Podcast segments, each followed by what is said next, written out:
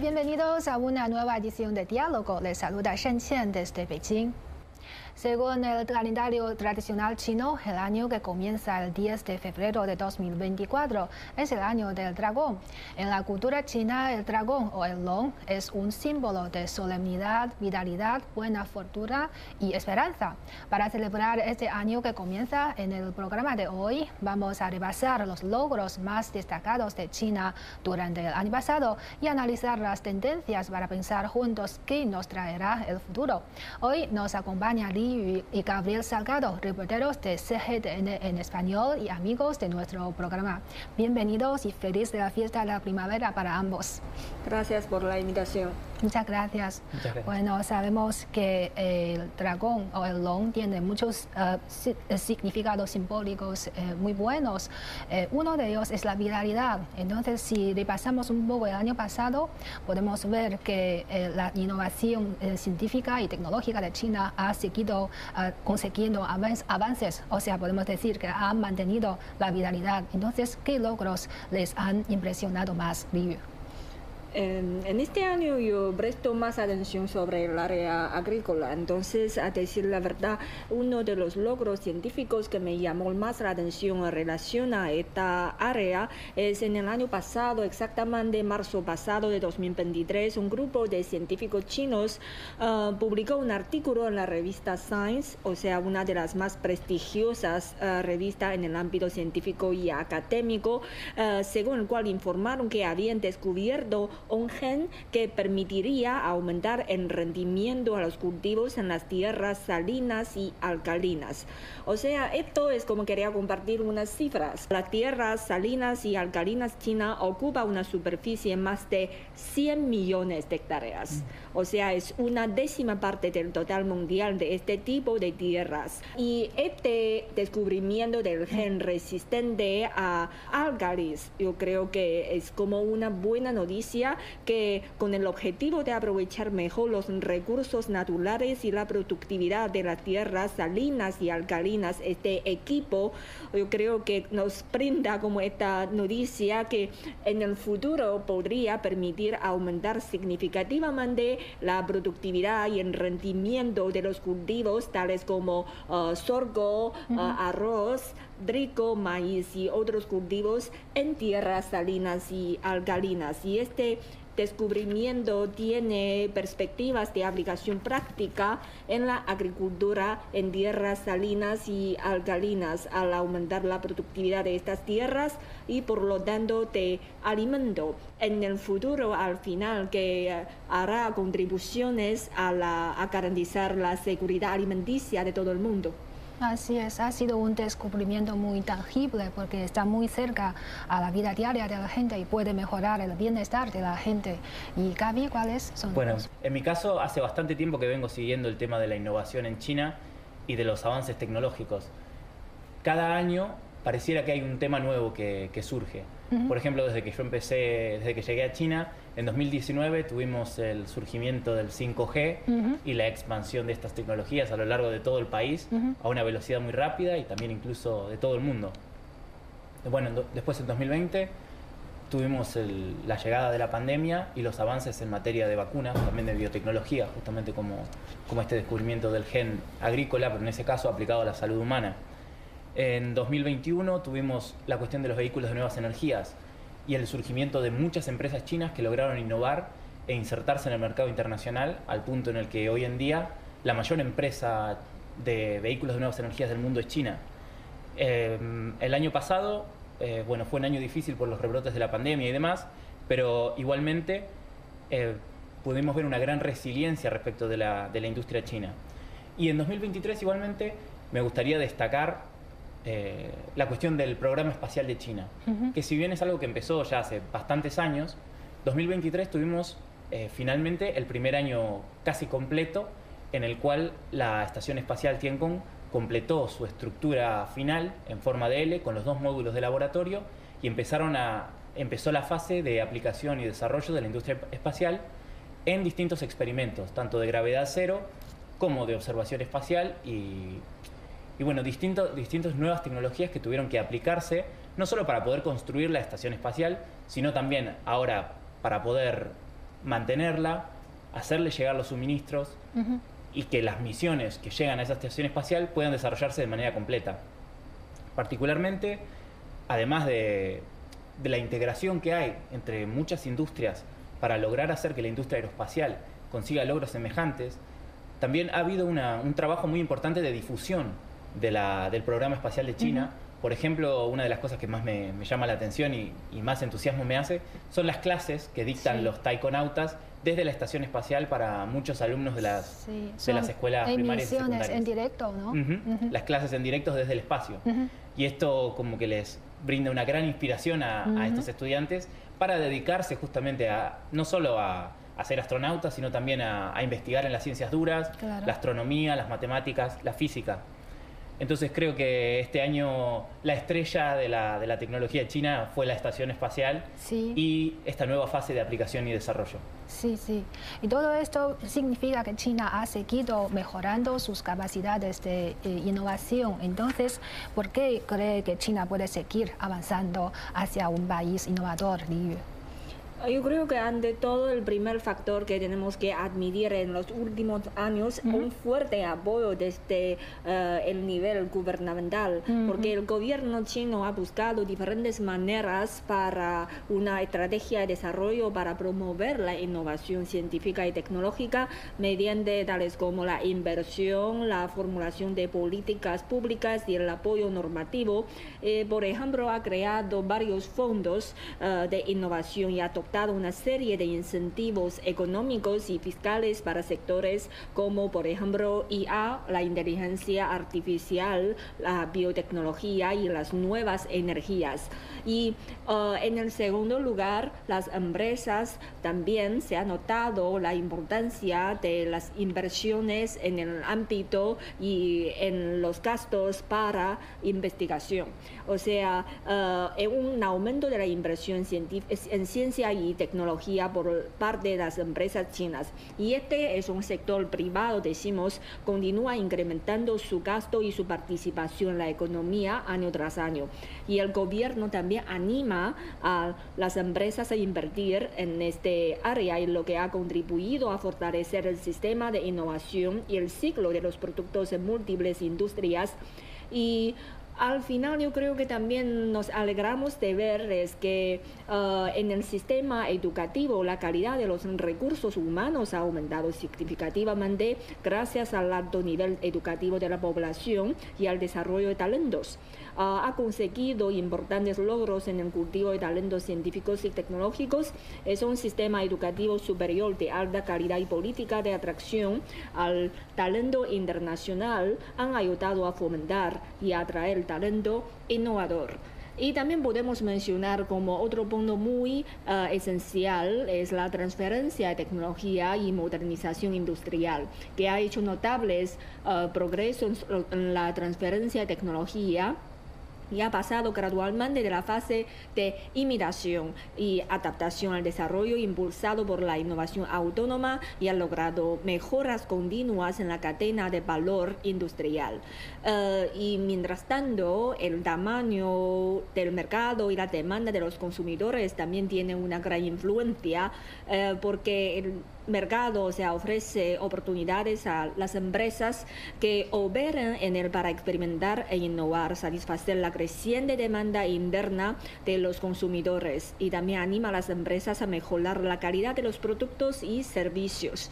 Y por último, yo también quería hablar es fundamental la cooperación internacional. China participa activamente en la cooperación internacional y aprovecha la innovación a nivel internacional. Y esta ah, cooperación con otros países y organizaciones internacionales contribuye a acelerar este proceso.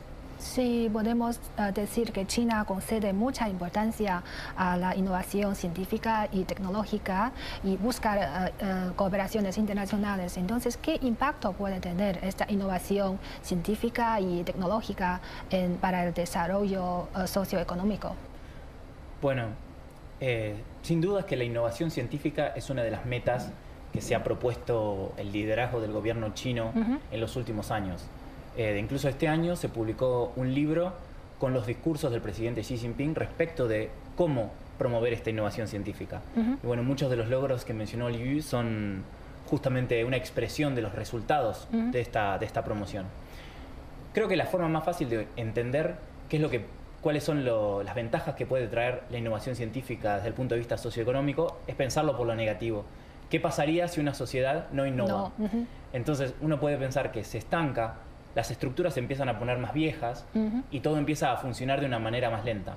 Entonces, la innovación no solamente es fundamental para crecer, sino que también es fundamental para renovar lo que existe. Y en este sentido, China está constantemente pensando en la renovación de su estructura económica. Sobre todo, como bien decía Liu, pasó de, una fase de imitación y adaptación a las tecnologías existentes a la necesidad de innovar de manera autónoma. Este es uno de los objetivos manifiestos que China hoy en día publica en todas sus políticas públicas referentes a, la industrialización y a la modernización económica, que es que China tiene que ser cada vez más tecnológicamente autosuficiente y también que de tener capacidad innovadora propia. En este sentido creo que la formación de talentos es lo más importante que, ha, logrado China en el último tiempo. Y desde el punto de vista del crecimiento económico también eh, tenemos que mencionar que China se propone en este momento un nuevo modelo de desarrollo de alta calidad, justamente esta alta calidad hace referencia a la importancia fundamental de la innovación y de las tecnologías de base, y a un nuevo, una nueva inserción internacional que han llamado doble circulación. En el pasado, China tenía una gran dependencia con respecto al mercado internacional, tanto en recursos como en tecnología. Hoy en día lo que China se ha planteado es mejorar las condiciones de su mercado interno. De alguna manera, reducir la dependencia que han tenido con el mercado internacional. Por ejemplo, para poder ser más resilientes en caso de que haya crisis o de que haya problemas en, en, las cadenas de suministros, sobre todo teniendo en cuenta un contexto internacional inestable en el cual estas situaciones pueden darse. Sí, entonces, ¿qué logros de la innovación científica esperan ver en el año que viene? Um, creo que veremos un saldo significativo en las aplicaciones, o sea que repetimos en varias ocasiones, Gabriel y yo, es la IA, la inteligencia artificial, porque en los últimos años hemos logrado un gran progreso en estas áreas, incluso yo creo que no tardará muchos años o mucho tiempo en realizar como la aplicación de, por ejemplo, conducción autónoma o incluso ahora hoy día ya estamos encontrando uh, en unas ocasiones o clínicas que se llama diagnóstico médico con la tecnología de uh, inteligencia artificial. Y otra tecnología creo que dará un saldo será, como también uh, repitió como Gabriel, es la Internet móvil. O sea, ya estamos en la fase de 5G, pero a medida de la 5G se generaliza, China ya está trabajando con 6G. Esto es como se espera ofrezca mayores velocidades de transmisión de datos y menor latencia, avanzando en el desarrollo de la tecnología de comunicaciones inalámbricas. Y uh, para agricultura que, que, yo presto más atención es que obviamente la industria de biotecnología que tiene mucha potencialidad de de, o sea, de prestar, que se merece mucha pena la atención, o sea, especialmente la edición de genes que nos ayuda en uh, significativamente para garantizar la seguridad alimenticia y también para aumentar el rendimiento o productividad eh, de los cereales. Esto que es como los áreas que quiero uh, que yo tengo más perspectivas en este sentido. Y mientras tanto, el desarrollo verde también yo creo que requiere muchos progresos en nuevas tecnologías y energías verdes, porque en los últimos años China ha aumentado su inversión en nuevas tecnologías energéticas como la solar, la eólica y las tecnologías de almacenamiento de energía. Es probable que en el futuro surjan nuevas soluciones energéticas más eficientes y respetuosas con el medio ambiente.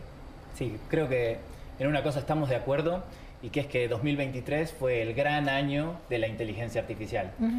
El problema de la inteligencia artificial, creo yo, que por qué no vimos más desarrollo o quizás por qué no estuvo tan en primera plana el desarrollo de China en la inteligencia artificial, fue porque los mismos desarrolladores de la inteligencia artificial todavía no se han logrado poner de acuerdo respecto de cuál es el intercambio entre seguridad y desarrollo tecnológico, porque estas tecnologías son peligrosas, o sea, no hay, no hay lugar a dudas de pensarlo así. Entonces, yo creo que este 2024, a partir de la sanción de la ley en agosto de, regulación de la inteligencia artificial en China, yo creo que este año 2024 realmente vamos a ver un desarrollo más maduro y mucho más seguro también de la inteligencia artificial, sobre todo en China, tanto en lo que decíamos de los vehículos de nuevas energías y la conducción inteligente, como de almacenamiento de energía y producción de energías verdes, como en Internet, las manufacturas digitales o el Internet dentro de las fábricas. Y otra industria que creo yo que este año va, a tener un gran salto cualitativo es la industria de los semiconductores o los chips, que es una industria que 2022 y 2023 China ha empezado a fomentar muy fuertemente, justamente para garantizar la independencia tecnológica, sobre todo después de la imposición de las restricciones por parte de Estados Unidos. Entonces creo que esta industria no solo que tiene mucho potencial de crecimiento, sino que es necesario para que China continúe en su desarrollo de alta calidad. Sí, existen muchos logros que podemos esperar, pero claro, también nos queda mucho para perfeccionar. Ustedes han uh, mencionado la protección del medio ambiente. Justo el año pasado, eh, la, construcción de la civilización ecológica eh, nos, ha, llamado la atención. Entonces, ¿qué acontecimientos uh, merece la pena destacar? Mm, para mí, obviamente, será como establecido el Día Nacional de la Ecología. Sí. Que este año se estableció el Día Nacional de la Ecología, o, sea, o sea, con la fecha exacta 15 de agosto de este 2023 celebraremos este Día Nacional uh, juntos. Y fue exactamente el 28 de junio pasado la tercera reunión del Comité Permanente de la 14 Asamblea Popular Nacional decidió establecer esta fecha como el Día Nacional de la Ecología y el Estado llevó a cabo uh, actividades actividades de publicidad y difusión sobre la civilización ecológica de diversas formas con el fin de promover estas ideas en toda la sociedad, aumentar la penetración de sus conceptos en toda la sociedad y la importancia de las acciones de protección ambiental.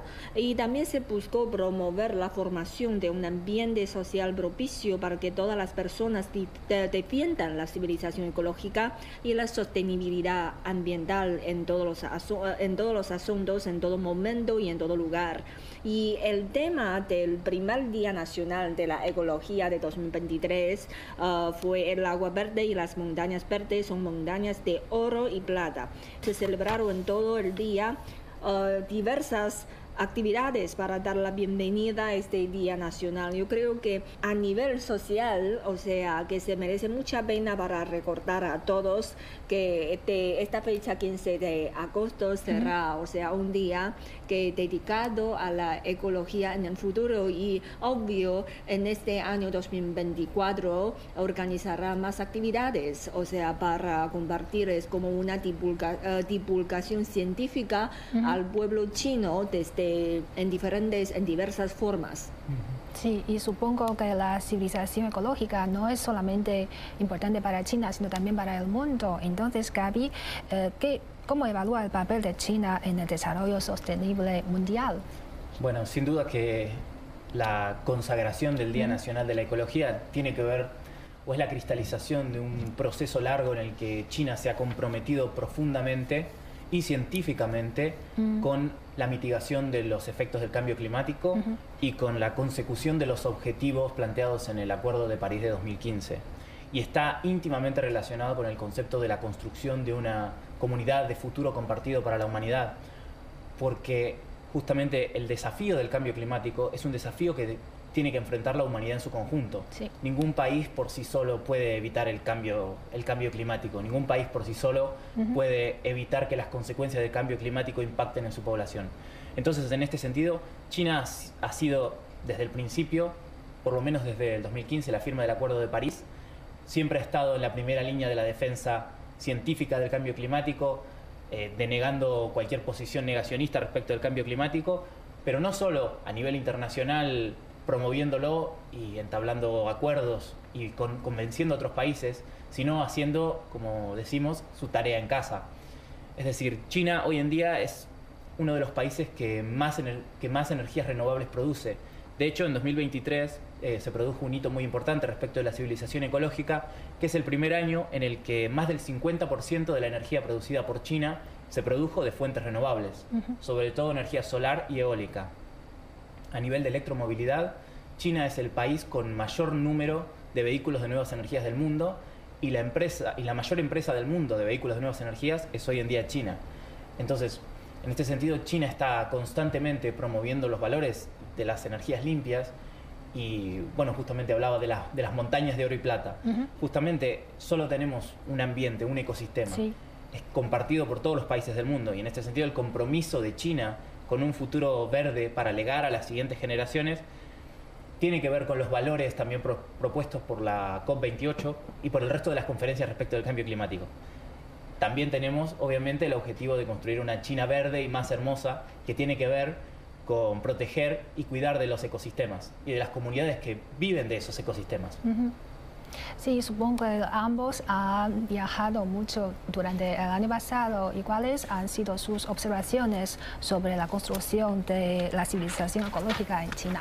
Yo personalmente fui de vacaciones a la provincia de Qinghai, en el cual lo primero que me sorprendió fue de que una vez que uno se aleja de las grandes ciudades, la mayoría de la energía de la que viven las poblaciones locales es energía solar.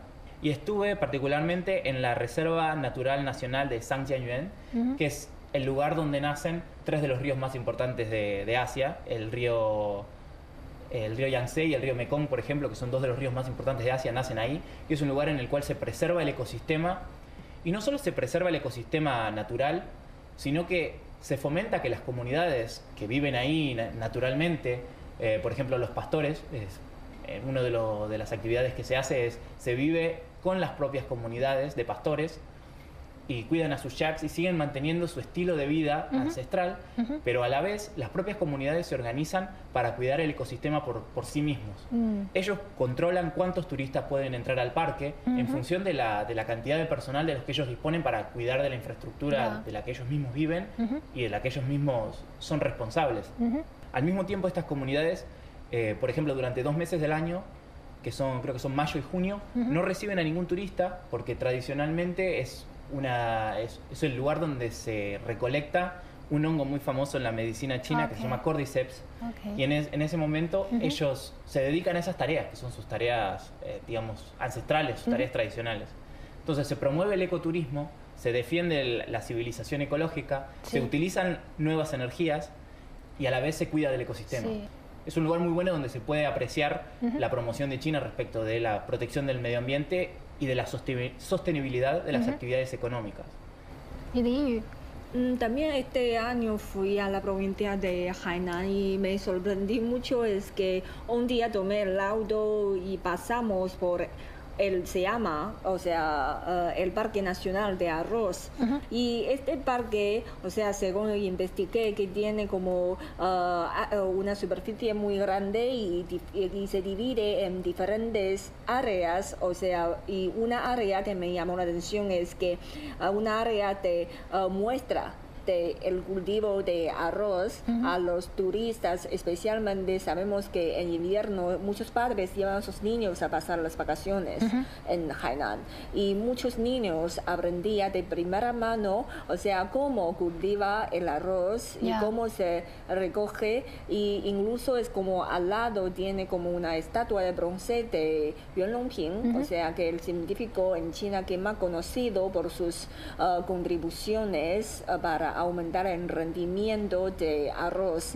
Que yo creo que esta manera, o sea, una manera más relajante, más relajada, que ayuda a promover como una divulgación científica a todos los chinos, a los ciudadanos y a las generaciones del futuro y cómo es como el medio ambiente de China, qué desafíos enfrentamos. Y por eso nos toca prestar atención y proteger el medio ambiente y tomar conciencia de que la protección de la ecología es muy importante, porque aunque la superficie de China es muy grande, pero no todas las partes o áreas o regiones son muy favorables para el cultivo de los cereales básicos. Mm. Entonces, que igual que otros países, o sea, que tal vez con una superficie más pequeña que China, enfrentamos el mismo problema sobre ah, alimentación y sobre este riesgo. Y yo creo que como construir de este tipo de parque nacional que puede aumentar y mejorar la, el conocimiento y conciencia sobre la ecología ah, entre, entre los ciudadanos. Sí, también nos enseña cómo apreciar el alimento también, ¿no? Sí, como sabemos, eh, la fiesta de la primavera es el festivo tradicional más importante para los chinos y este año eh, la ONU eh, reconoció el Año Nuevo Lunar de China como día feriado. Entonces, ¿cómo ve esta decisión y qué impacto tiene esta, esta decisión para la difusión de la cultura china? Uh, yo creo que la decisión de las Naciones Unidas demuestra una uh, importancia que la organización le concede a la diversidad cultural uh, al reconocer las fiestas y costumbres tradicionales de distintos países y regiones y en este año, en este sentido, la fiesta de la primavera de China. Y por el otro, yo creo que esta medida es un reconocimiento al profundo impacto social mundial de estas fechas. Y yo creo que en algún sentido también ayuda a la difusión de la cultura china, obvio. Sí. y han sentido esta creciente difusión e influencia de la cultura china en su vida diaria y en su trabajo. Uh, obvio que sí, yo creo que en los últimos años se ha notado uh, que hay más uh, internautas hispanohablantes que conocen más China que nuestra imaginación. sí. Me acuerdo es que leí un mensaje eh, en una publicación en mi página abajo, es que cuando estuve en la ciudad de Mohe y un internauta me dejó un mensaje, ah, conozco esta ciudad por mm. televisión y ah, al final de 2023 estableció un récord de la temperatura más baja en los últimos años, fue 53 grados centígrados bajo cero. Qué frío y, y, me sorprendía, decir la verdad, es que recordó exactamente el número. La cifra. la cifra. Qué frío. Y ni siquiera yo, yo, me limito a saber que es una ciudad más al norte de China y tiene una temperatura muy baja y con clima muy... frío, pero ni siquiera sabía que tuvo este eh, récords en los en el último año. Ya. Me enseñó. Ya, ya. Sí, es verdad que desde que yo llegué a China hasta ahora, hace cinco años que, vivo en China, hay cada vez más gente que se interesa por la cultura china y cada vez más gente que sabe muy detalladamente cosas respecto de la cultura china. No solamente por los distintos medios de comunicación, sino también por las comunidades chinas que en cada país de América Latina se encargan también de, difundir no solo el valor de la fiesta de la primavera, sino la cultura china en general, la gastronomía, bueno, los festivales, en general arte, sí. el arte. Sí, así es. Entonces, en el nuevo año, ¿qué expectativas y eh, perspectivas tiene eh, para el desarrollo de China y para sus relaciones con el mundo? Yo creo que el año 2024, o sea, hay como muchos eventos y aniversarios que tenemos que celebrar y recordar. Por ejemplo, el 50 aniversario del eh, establecimiento de relaciones diplomáticas entre China y Brasil y entre China y Venezuela. Sí. Sí, también está el décimo aniversario del foro entre China y CELAC, o sea que las, las relaciones con América Latina este año van a ser muy importantes y el 75 aniversario de la fundación de la República Popular China, que seguramente va a ser un evento no solo importante a nivel nacional, sino a nivel internacional. Sí, y nosotros, para nosotros, eh, los reporteros de CGTN en español, es nuestro deseo y también nuestra responsabilidad trabajar más para darse a conocer el desarrollo de China y de esta forma unir aún más China con América Latina y con el mundo. Bueno, muchas gracias a nuestros invitados por estar con nosotros. Ha sido un placer. Muchas gracias. Igualmente. En nombre de todo el equipo del diálogo, les agradecemos eh, su sintonía y su compañía durante todo el año y les deseamos mucha prosperidad y una muy feliz fiesta de la primavera. Y feliz, año, nuevo, chino.